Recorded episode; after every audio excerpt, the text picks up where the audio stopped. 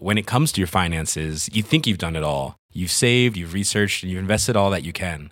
Now it's time to take those investments to the next level by using the brand behind every great investor, Yahoo Finance. As America's number one finance destination, Yahoo Finance has everything you need, whether you're a seasoned trader or just dipping your toes into the market. Join the millions of investors who trust Yahoo Finance to guide them on their financial journey. For comprehensive financial news and analysis, visit yahoofinance.com, the number one financial destination, yahoofinance.com.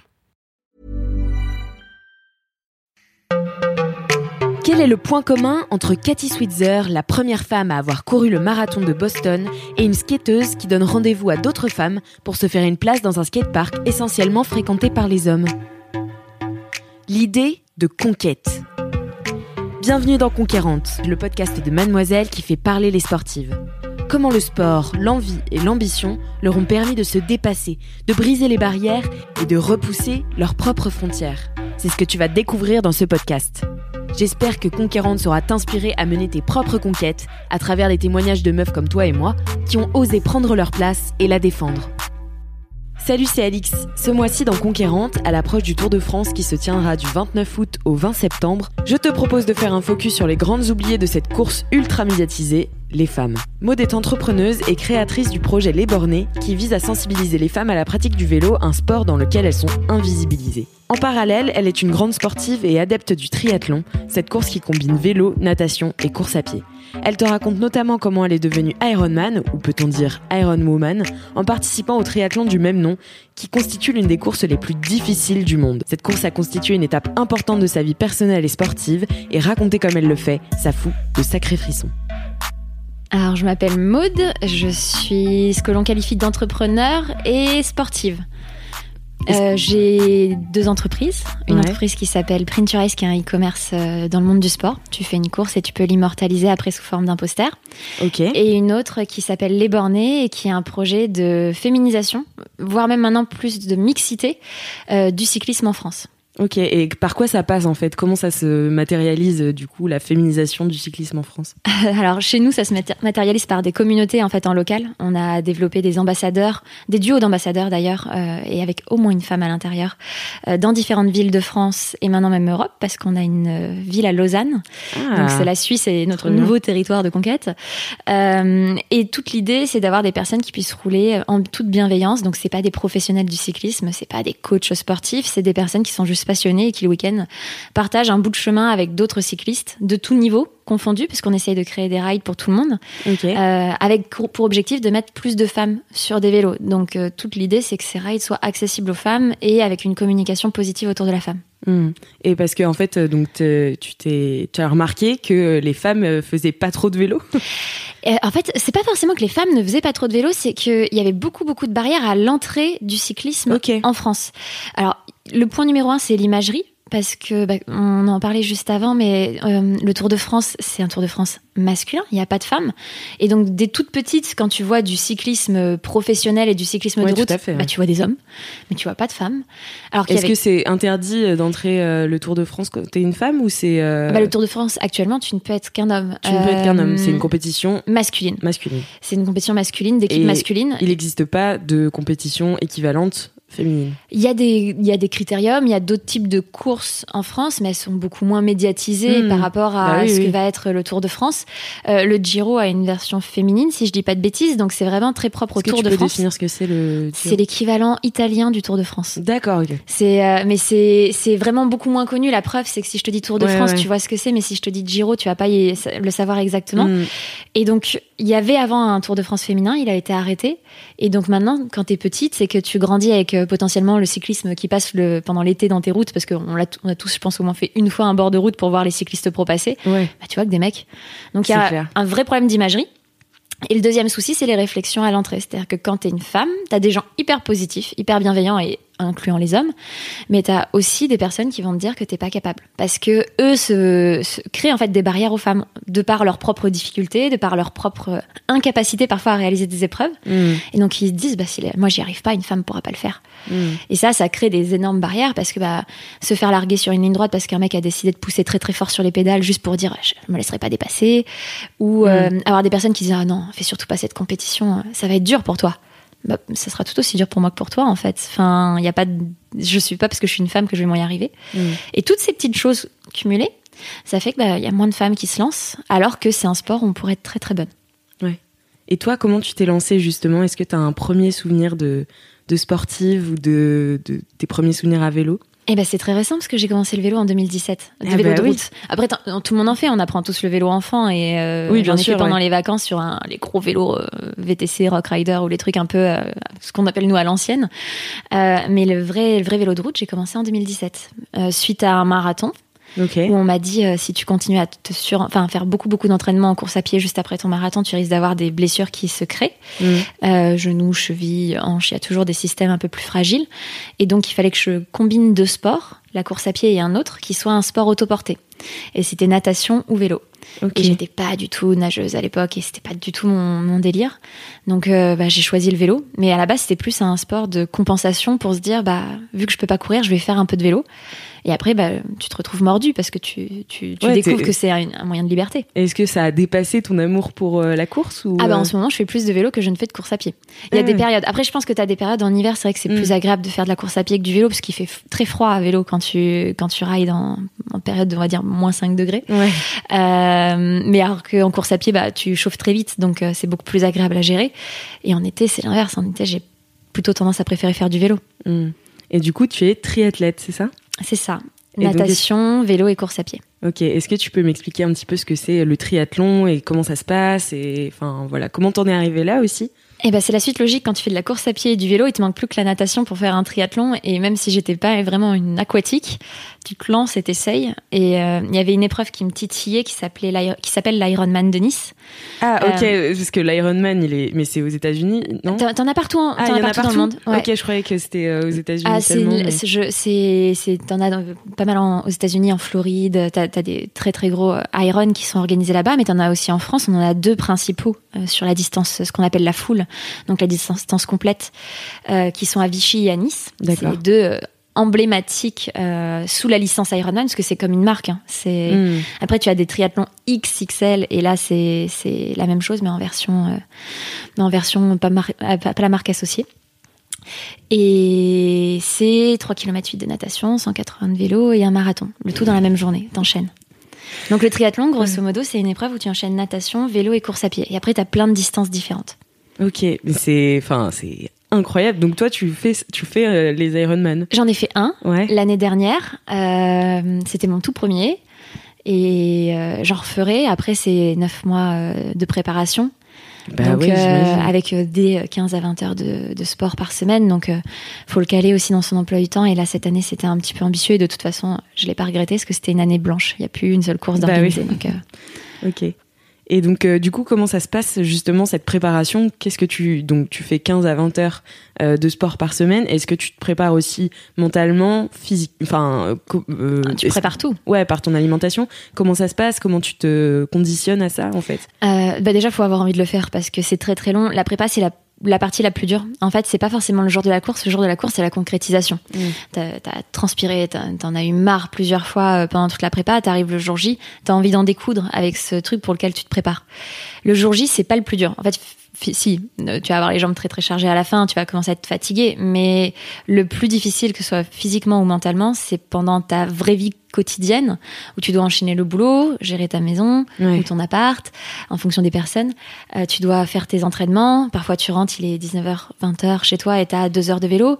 Oh la Tu te vache. dis, pff, est-ce que j'y vais? Est-ce que j'y vais pas? Alors, il y a des séances, on appelle bâcher des séances, c'est-à-dire tu vas pas, tu la fais pas. Tu, tu, soit physiquement, t'es trop fatigué, soit tu la fais qu'à moitié parce que bah, t'en as marre, t'as faim, t'as envie de rentrer chez toi. Puis il y a des séances, elles sont clés, donc t'es obligé de les faire. Mhm. Donc c'est beaucoup d'organisation, c'est beaucoup de préparation et c'est sur tous les plans. C'est-à-dire qu'il faut faire hyper attention à ce que tu manges.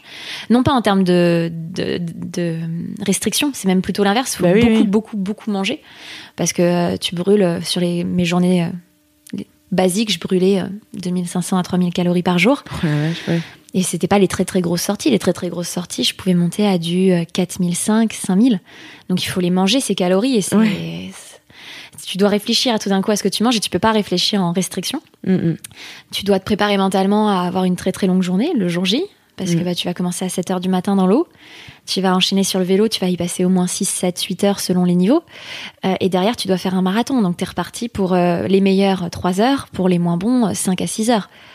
Donc, euh, tu sais que tu passes ta journée à faire du sport et à enchaîner les trois et à avoir le corps qui, au fur et à mesure, va se dégrader. Parce qu'au fur et à mesure, tu as commencé à puiser dans les réserves. Donc, tu as plein, plein de choses qui doivent se mettre en place pour te préparer. C'est fou. Et est-ce que te- t'es accompagné quand tu prépares un Ironman? Est-ce que t'es- t'as un coach euh, Ouais, il faut avoir un coach. Euh, je trouve très ambitieux de préparer un Iron euh, juste sur un plan papier, quelque chose que tu téléchargerais sur Internet, parce qu'il y a tellement d'aléas, il y a tellement de moments où tu vas être très en forme et tu vas pouvoir peut-être pousser un petit peu plus parce que bah, ton corps va te dire, ok, aujourd'hui c'est bon, tu peux y aller.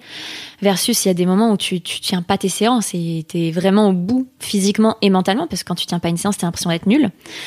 Et donc, il faut avoir quelqu'un qui soit lucide en fait face à toi, Ouais. qui soit capable de te dire c'est pas grave, versus euh, là pousse. Là aujourd'hui il faut que tu y ailles. Et ça tu peux pas le faire sur toi-même, c'est impossible de s'auto-coacher. Et du coup, euh, l'Ironman, donc c'était ton. Enfin, j'imagine que c'était pas ton premier triathlon, mais c'était ta première. euh, C'était mon troisième triathlon. Troisième en, en gros, en août 2018, j'ai fait ce qu'on appelle un format S, c'est un tout, tout petit format. Euh, je crois que je. Si je dis pas de bêtises, c'était 5 km de course à pied, euh, 20 km de vélo et natation, ça devait être 500, 400, 500 mètres. Donc c'était vraiment tout, tout petit. C'était pour vérifier que j'aimais bien ça. hmm. En, donc ça c'était en août. En mai, j'ai fait un, ce qu'on appelle un half, c'est la moitié de la distance du, du complet, euh, à Barcelone, qui était dans ma préparation physique. J'avais déjà commencé ma préparation physique pour l'Iron et l'Iron était en fin juin. Ok. Donc j'en avais pas techniquement, j'en avais fait que deux. C'était mon troisième. Et il y a combien de femmes, euh, de manière euh, proportionnelle, euh, sur la ligne de départ? Pas assez. Euh, on était 9% à l'Ironman de Nice. 9%, ah oui, c'est vraiment pas beaucoup. Et tu le vois en fait, parce qu'il y a un truc qui est assez intéressant à l'Iron, c'est que tu n'as pas le même, la même couleur de bonnet si tu es une femme ou un homme. Les hommes avaient des bonnets rouges et les femmes avaient des bonnets blancs. Est-ce que c'est pour une histoire de la compétition est différente ou Euh, pas non, pas spécialement, parce que tu prends le départ dans les mêmes lignes d'eau. Enfin, je suppose que c'est pour euh, justement montrer peut-être plus euh, les femmes par rapport aux hommes. Je sais, je sais pas exactement ouais. la raison pour laquelle ils nous mettent pas le même bonnet, mais en tout cas, on n'a pas le même bonnet. Et après, il y y a les élites qui ont un autre bonnet. Enfin bref, ça c'est encore autre chose. Euh, et tu voyais très très peu de. C'est assez marrant, c'est que tu as très très peu de bonnets blancs quand tu regardes les vidéos de l'Ironman. Tu vois une vague rouge avec des petits points blancs comme ça à droite Ouais. à gauche. Et là, tu te dis ah ouais, c'est ça les femmes. Et euh, d'ailleurs, j'ai une anecdote sur l'Ironman, c'est que euh, déjà on, on dit que t'es Ironman. Déjà d'un point de vue wording, il y a un problème. Et quand tu arrives, il y a une course en fait qui est organisée la veille de l'Iron pour les accompagnateurs. Et sauf qu'en fait, c'est tellement ancré qu'un Ironman, c'est un homme, que cette course est réservée aux femmes. C'est un 5 km en course à pied, réservé aux femmes qu'ils appellent Iron Girl. Donc, je te laisse déjà imaginer ouais. toute l'imagerie. C'est-à-dire que tu débarques Mm. dans ça, le seul truc qui a un nom féminin, c'est une course de 5 km. C'est pas la, distance full. Et quand euh, je suis arrivée pour bah, pour m'inscrire, on m'a demandé si c'était pour l'Iron Girl. Et il y a eu ce moment où j'ai regardé la personne en disant non, non, non, non, euh, non, j'irai pas à Nice faire euh, une petite course comme ça, mais c'est tellement ancré que c'est, je suis là, je serai l'accompagnatrice d'un triathlète, Hmm. je serai forcément la fan. Et euh, par pied de nez, mon copain voulait s'inscrire justement à l'Iron Girl, il pouvait pas parce que c'était un homme, il avait C'est pas fou. le droit. Mais juste par pied de nez, il voulait le faire pour dire mais en fait c'est moi le fan de ma copine et c'est elle qui fait l'Iron en fait, c'est pas. Mais t'as, t'as tout, ouais, tout, t'as toute une imagerie euh, orientée sur l'homme puissant Ironman et Ouais, la ouais. femme accompagnatrice sur le bas côté. Vas-y doudou, euh, c'est parti. Et pourtant, euh, tu, la compétition est mixte. Ah ouais, t'as des cat- catégories féminines, euh, tu as euh, un podium féminin, euh, Ah oui, donc c'est donc c'est pas mixte. En gros, t'es pas classé avec les hommes? t'as un classement général? T'as un classement Mais après, général, tu as un classement par catégorie. Et ce qui est normal, c'est-à-dire Mmh, que quoi oui, qu'il bah se passe, même si la femme, je pense, peut euh, rivaliser, et surtout par exemple en cyclisme, euh, avec les hommes, ou même en natation, on peut être quand même assez proche, on n'a pas la même capacité musculaire, on n'a pas la même masse musculaire. Hmm. Donc on peut s'en rapprocher, mais de base, un homme a un avantage compétitif qu'on n'aura pas. Et je le vois, moi, d'un point de vue euh, comparatif avec des personnes de mon entourage. Moi, je sais que je commence à atteindre sur certains sports, entre autres le vélo, un très très bon niveau pour un niveau féminin amateur qui fait du vélo que depuis trois ans. Euh, je me vois face à des hommes qui ont commencé en même temps que moi et naturellement, en fait, ils ont plus de puissance ou d'explosivité. Donc sur certains types d'épreuves ou sur certaines distances, Mhm.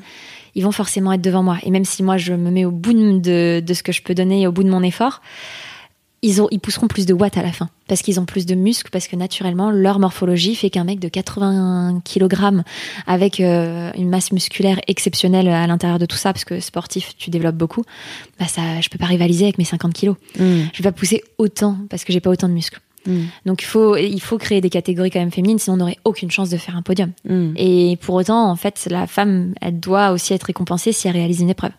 Tout à fait. ouais. Et toi, comment ça t'est venu du coup le sport? Est-ce que c'est un truc qui que t'es auquel t'as été bib- biberonnée dès euh, toute petite? Ou est-ce que c'est quelque chose que t'as découvert plus tard? Euh, Comment ça s'est passé un peu ta découverte du sport? Euh, alors j'en ai fait des toutes petites parce qu'on a été baby danseuse, enfin c'est des petits trucs de cours de danse pour les enfants qui servent même d'ailleurs plus à ce que j'appelle de la mobilité. Ouais. Ça t'aide à découvrir un peu comment bouge ton corps, comment solliciter tes muscles. Moi j'ai été cavalière pendant 10 ans. Ah ok. J'ai fait bah, 10 ans d'équitation. bienvenue au club. Ah, toi aussi Bah, Voilà.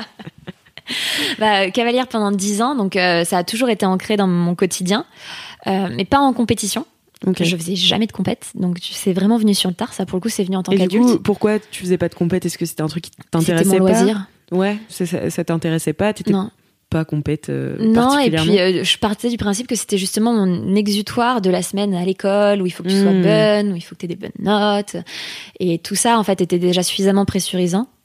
Arrivé le week-end, j'avais juste envie de m'éclater, d'être avec mes potes, euh, de euh, Ouais. faire les box et euh, de monter et de curer les pieds et d'aller faire brouter le cheval. Enfin, quand on me parlait d'une compétition à 5 heures du matin un dimanche, alors tu m'avais perdu d'avance. Ouais. C'est, j'avais vraiment toute, toute une autre velléité. J'ai passé mes galops, j'ai fait mes, ce qu'il fallait faire pour pouvoir avoir accès à tout. Mais après, les concours de CSO, concours de cross, c'était sans moi. Je comprends. Et du coup, c'est venu après? Bah, c'est venu en course à pied. En course à pied, grosso modo, quand j'ai repris le sport après mes études supérieures. Oui, c'est ça. J'ai repris fait, la course à pied. beaucoup de femmes, en fait, arrêté le sport Ouais. euh, pendant tes études. Ouais.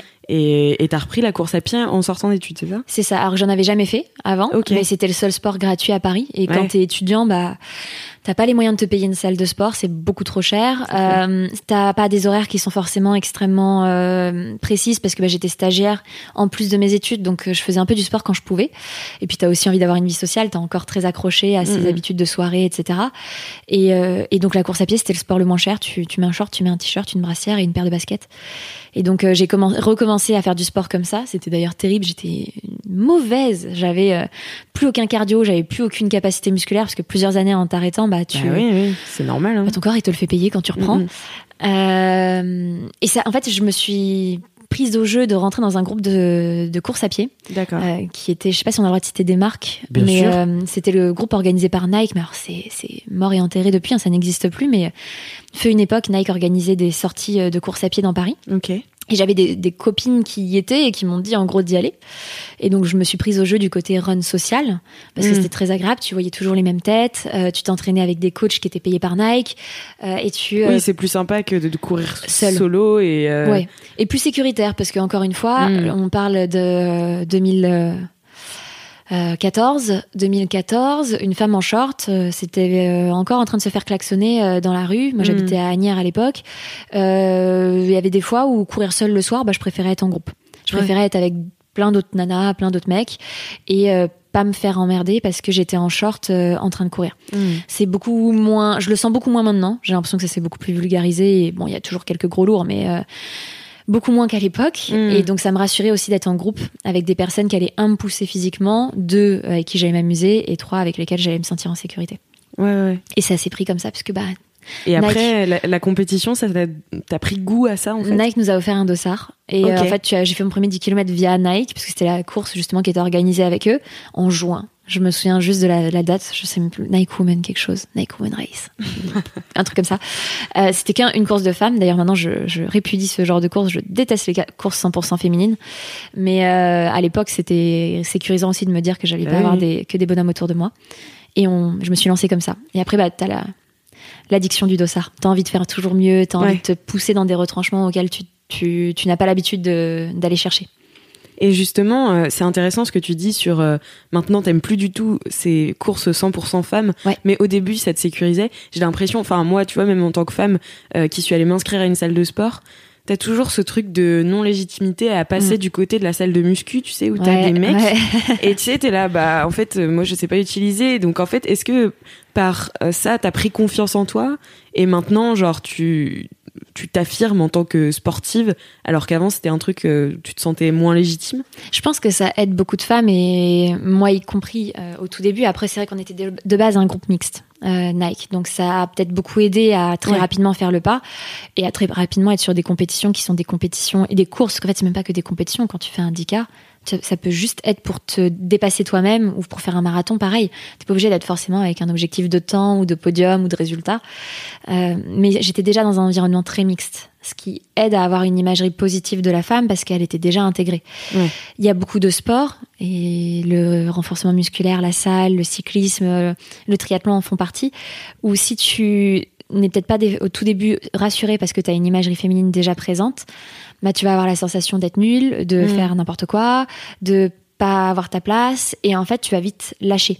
Et c'est normal, en fait t'es pas accompagné, t'as personne qui te qui t'encense en quelque sorte en disant ce que tu fais c'est bien, et euh, t'as personne qui va potentiellement venir te donner des conseils parce que tu vas être direct jugé quand tu vas faire une bêtise et on en fait tous. Mm. Au tout début on fait tous des, énormes bêtises quand on commence le sport et et si t'as personne pour venir t'aider et au lieu de te clasher direct venir te bah, je sais pas te réconforter, te donner un peu plus, t'arrêtes. Mm. Et c'est normal.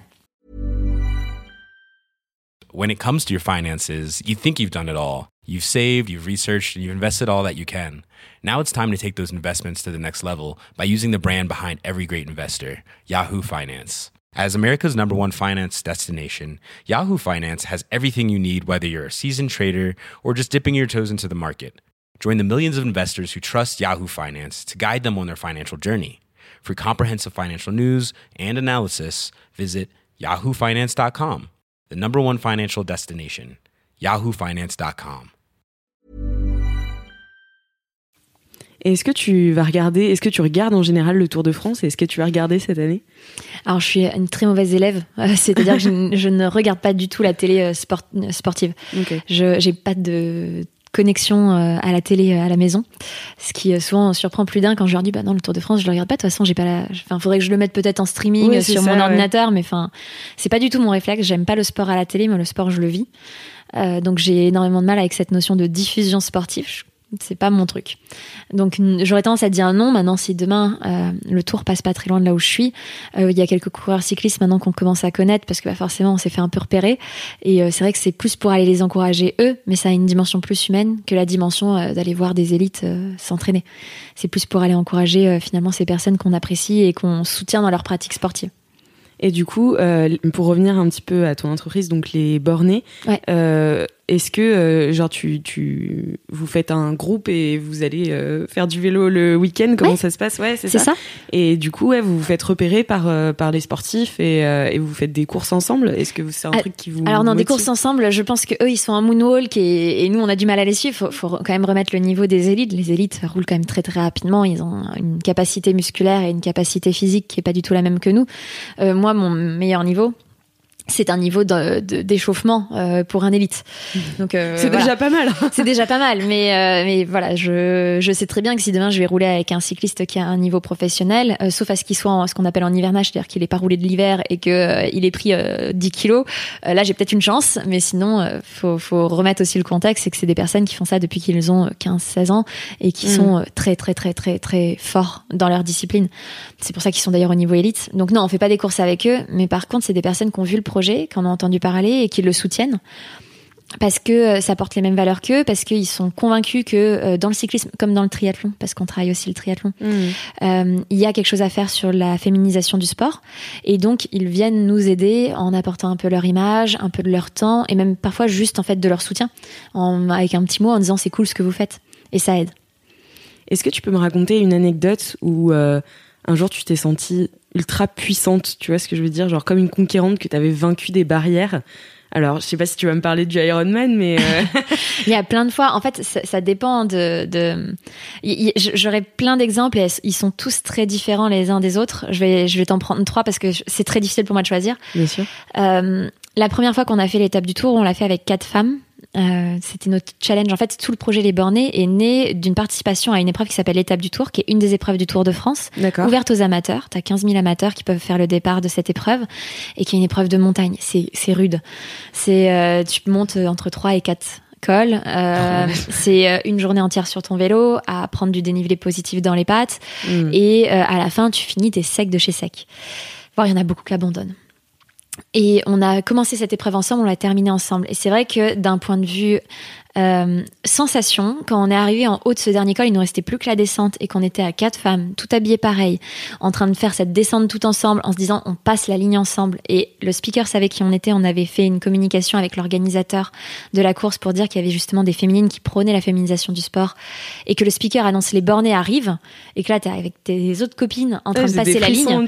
Ah, mais c'est c'est juste impressionnant. C'est-à-dire que ce moment-là, ça a été un moment d'empowerment assez, assez fou pour toutes d'ailleurs, parce que on avait réussi à faire un truc ensemble et on avait surtout cassé complètement la mentalité du sport compète parce que le sport compète, c'est je suis là pour défoncer les autres. Mm. Or, nous, on s'attendait en haut et en bas d'école. Donc en fait, même si t'en avais une qui était meilleure que les autres à un moment donné, elle allait toujours attendre la dernière. Et ça, c'était quelque chose où on avait passé une image, qu'avait- on avait complètement cassé l'imagerie en fait de l'étape du tour, qui était euh, euh, un concours de quéquette permanent, euh, à qui est le plus fort et à qui arrive en premier. Et ce, ce moment-là, c'est un des tout premiers moments sportifs qui reste gravé euh, dans ce côté un peu féminisation et présence de la femme, et qui a beaucoup beaucoup influencé euh, sur le projet Les Bornés. J'imagine. Le deuxième auquel je pense, bah, c'est l'année d'après. En fait, l'année d'après, nous, on a emmené 32 personnes sur l'étape du Tour, avec, Ah pour qui on a organisé euh, bah, tout un séjour, et qui était une équipe mixte. Et en fait, on avait créé des binômes. Et moi, je sortais de mon Ironman, donc j'étais pas, j'allais pas faire la compétition en, per- en performance. Et j'avais choisi un binôme avec qui euh, je me sentais à l'aise de faire l'épreuve. Et je l'ai emmené jusqu'en haut. C'est-à-dire que pendant tout l'école, je lui donnais à manger et à boire, euh, je euh, lui gueulais dessus pour qu'elle se motive. Et le but était de l'emmener en haut. C'était, tu lâcheras pas, tu seras, tu seras finisher de cette épreuve. Elle était très très dure l'année dernière. Mm. On avait 35 km juste de montée. On est monté jusqu'à Val Thorens. Donc c'était très très très violent d'un point de vue physique. Et ce passage de ligne où tu l'emmènes jusqu'au bout et tu sais que t'as emmené quelqu'un au bout de ses limites, au bout de ses retranchements. Et en plus de ça, je savais que c'était une des dernières épreuves qu'elle voulait faire parce qu'elle avait un projet de bébé qu'elle a eu. Maintenant, elle est maman. Ah Donc tu savais qu'en plus c'était c'était l'épreuve de l'année euh, pour elle et que euh, après elle avait d'autres projets de vie qui allaient être euh, tout aussi euh, importants mais très différents. Bah tu es encore plus motivé à emmener la personne et c'est vrai que pour moi ça a été une expérience de folie parce que j'ai senti qu'on pouvait emmener des femmes qui avaient au début peut-être pas forcément pensé qu'elles seraient capables de réaliser ce type d'épreuve et qui finalement en fait en sont tout à fait capables alors que euh, de base beaucoup de personnes leur auraient mis des bâtons dans les roues. Mm. Donc ça, ce serait le deuxième gros exemple que j'ai. Et le troisième, c'est sûr, c'est l'Ironman. Parce que quoi qu'il se passe, c'était mon challenge personnel de prouver que j'étais capable de faire quelque chose où personne ne m'aurait attendu. En, en triathlon, c'était pas du tout. euh, c'était les trois sports où j'aurais jamais performé étant adolescente. La course à pied, j'étais nulle. Mm. Tu dis à mon prof de PS que je suis Ironman ou marathonienne, il va, je pense, avoir un fou rire exceptionnel. Euh, la natation, je suis pas du tout aquatique. Je mettais pas la tête sous l'eau un an avant l'Ironman. J'avais peur de mettre la tête sous l'eau. C'est ouf. Donc c'était un vrai challenge de faire 3 km 8 en pleine mer avec un kilomètre tout droit dans l'eau. Euh, et le vélo, même si j'en faisais, j'étais très loin d'un niveau performance et d'un niveau où je pouvais grimper des cols, où je pouvais euh, avoir un peu de, de ce qu'on appelle de caisse. Et c'était un peu mon défi personnel et ma capacité personnelle à dire euh, j'ai réussi à faire quelque chose où il y a peu de femmes. Parce qu'à Ironman, malheureusement, il y a encore trop peu de femmes. Mm. Et où, en très peu de temps, j'ai réussi à atteindre un niveau qui m'a permis de faire ça. Parce que finalement, ça faisait deux ans que je faisais du vélo, un an que je faisais de la natation et peut-être cinq ans que je faisais de la course à pied. Quelque Oui, chose donc comme ça. finalement, euh, oui, t'as as performé euh, Bah, tout de suite. ouais, Enfin, performer, je sais pas si c'est le mot, mais en tout cas, je me suis- j'ai fait en sorte d'arriver mm. euh, là où je souhaitais arriver et je m'en suis donné les moyens. Parce qu'après, la notion de performance, j'ai pas fait un podium. Je suis pas, Oui. euh, j'ai pas, j'ai j'ai pas été top de ma catégorie. Ouais, ouais, mais après pour moi, tu vois, genre, euh, moi qui suis euh, du coup pas du tout dans ce milieu-là, ni dans la course, ni dans le vélo, ni dans la natation, je me dis rien que la course est une performance, tu vois, parce que Ouais. c'est c'est quand même un truc un peu euh, surhumain. Enfin, je sais pas, l'Ironman, Ça te change. c'est c'est un peu, ouais. Ça te change. Toute la préparation physique que tu fais avant, mais aussi le jour J, ça te change. Et du- justement, comment tu te sens euh, C'est quoi tes sensations au départ? C'est quoi tes sensations à l'arrivée? Et pendant, à quoi tu penses, tu vois genre... Ah, au départ, t'es stressé. Ouais. Tu te demandes ce que tu fais là. Tu t'es levé à 3 heures du mat pour te faire des nattes. Parce qu'il faut que tes cheveux tiennent toute la, toute l'épreuve sans que tu les Bah aies oui. dans la tête, etc. Euh, à, te, enfin, à te préparer, à te mettre de la vaseline partout, parce que pareil, t'as tellement de zones de friction qu'il faut que tu évites d'avoir des brûlures, parce que sinon une brûlure que tu dois garder pendant encore 5 ou 6 heures d'effort, c'est à, à pleurer. Donc tu, tu te, tu te tenduit de vaseline, euh, pour enfiler une combinaison en néoprène, pour aller te mettre à l'eau euh, à 7 heures du mat. Euh, déjà, tu te dis mais qu'est-ce que je fous là? Mais pourquoi je fais ça? Tous tes proches qui ont les yeux complètement pas en, travers des trous parce que bah ils se sont tous réveillés à la même heure que toi, mais alors ils se demandent eux aussi ce qu'ils sont venus faire pour te supporter. ils te disent pas merci hein, sur le coup. et tu, tu te retrouves entouré de plein de personnes qui ont l'air tellement en confiance parce qu'il y en a beaucoup qui font ça depuis très très longtemps. Mm. Tu te retrouves dans un sas de départ où on te dit de te mettre dans des départs en fonction de ton temps dans l'eau. Sauf que t'as jamais fait ça. Donc t'es là, bon, bah, grosso merdo, je pense que je vais être dans cette zone-là.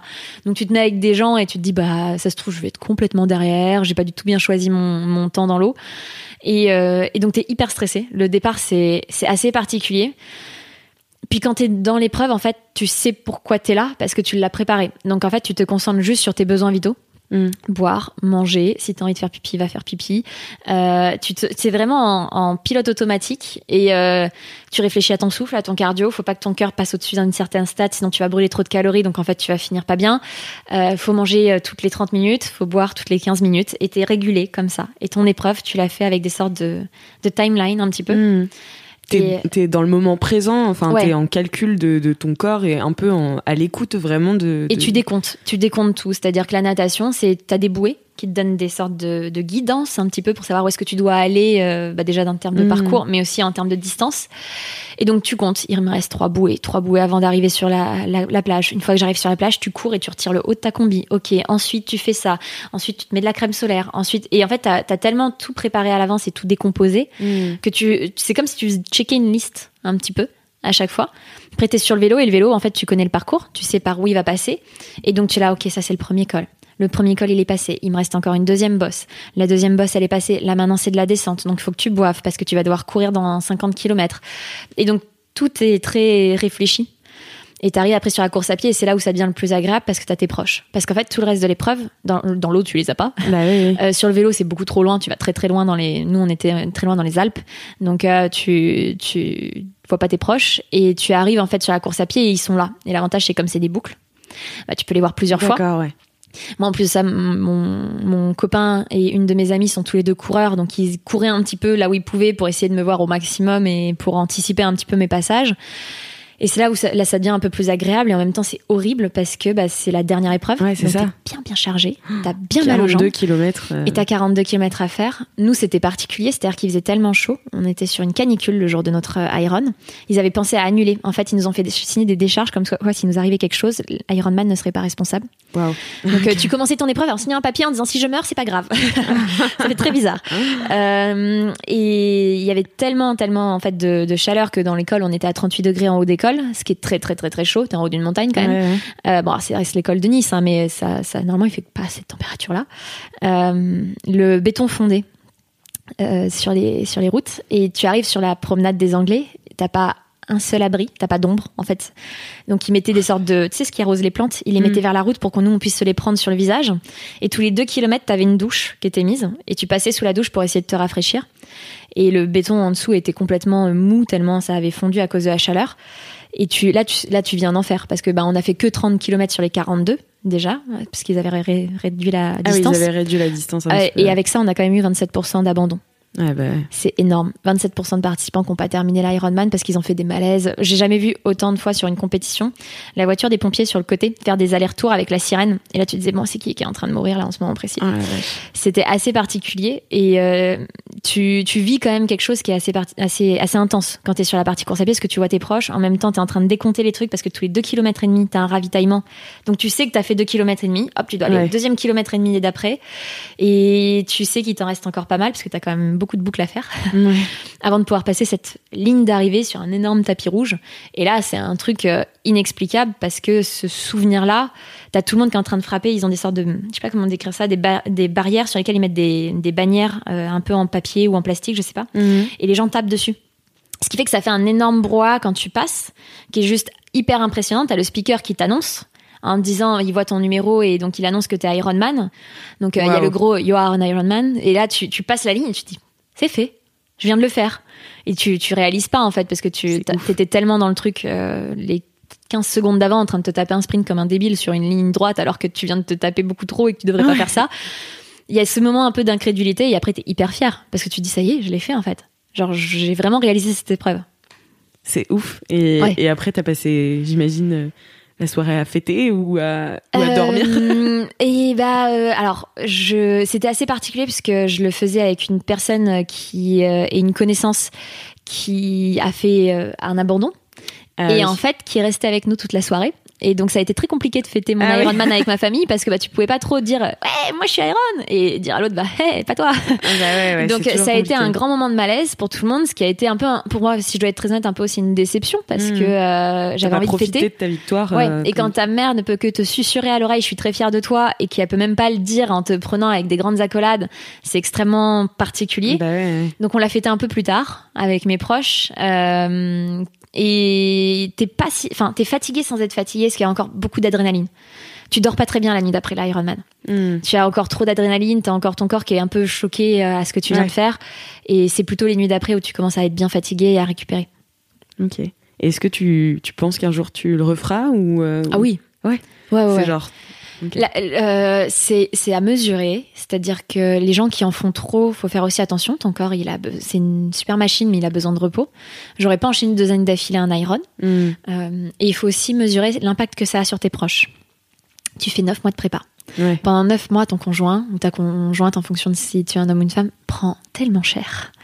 Parce que tu es fatigué, parce que tu as des séances horribles, parce que tu rentres, tu même pas la force de retirer tes baskets. Euh, alors, c'est extrême, mais c'est vrai qu'il y a certaines séances qui sont comme ça. Et faut supporter quelqu'un pendant neuf mois qui va faire une prépa, c'est très long. Mm. Donc euh, l'enchaîner comme ça d'une année sur l'autre, c'est il y a le triathlon, il y a beaucoup beaucoup de divorces hein, dans le triathlon. Tu vois beaucoup de mecs de 50 ans euh, sans divorcer euh, qui font du tri. Ouais. Tu te poses des questions quand même. Donc c'est quelque chose à mesurer aussi, j'en referai, mais j'en referai aussi à une période où ce sera d'accord avec tout le monde, tout le monde sera ok hmm. sur le fait que je vais refaire un iron, que oui, je vais peut-être réavoir des moments où je vais être exécrable parce que je serai crevée et que j'en pourrai plus. Et il faudra aussi que ce soit une bonne temporalité, parce qu'en tant qu'entrepreneur, bah oui, Tout le monde dit c'est trop génial, tu peux t'entraîner quand tu veux. Ouais, mais en fait, si je bosse pas, je gagne pas d'argent. Bah oui, Donc ça, toutes les heures que je passe à faire du vélo ou de, de la natation ou de la course à pied, mm. bah je gagne pas de sous.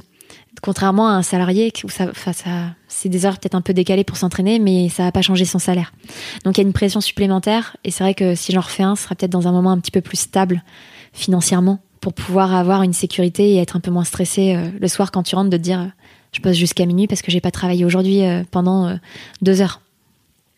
Et pour finir, est-ce que tu pourrais me dire, euh, c'est quoi la phrase ou le, discours qui, toi, te, te, met tout de suite en compétition et te dit, OK, je vais, je vais y arriver? Est-ce qu'il y a un truc qu'on peut te dire et tout de suite, ça te lance? Ah bah me dire que je suis pas capable.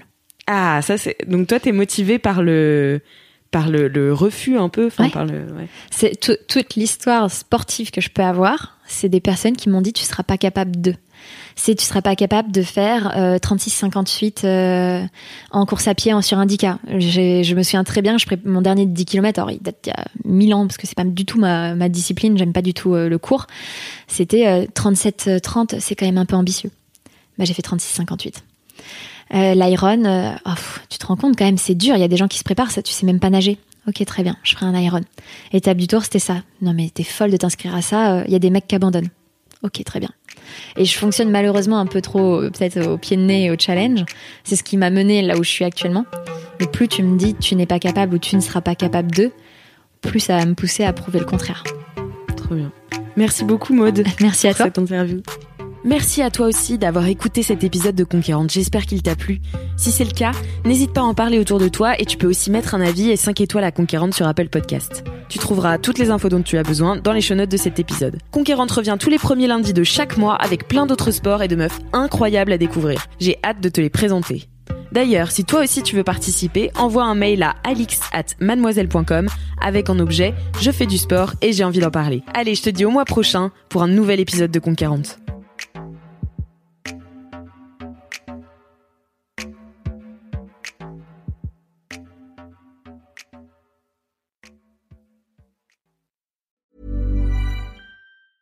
Planning for your next trip? Elevate your travel style with Quince. Quince has all the jet setting essentials you'll want for your next getaway, like European linen, premium luggage options, buttery soft Italian leather bags, and so much more. And it's all priced at 50 to 80% less than similar brands. Plus, Quince only works with factories that use safe and ethical manufacturing practices. Pack your bags with high-quality essentials you'll be wearing for vacations to come with Quince. Go to quince.com slash trip for free shipping and 365-day returns.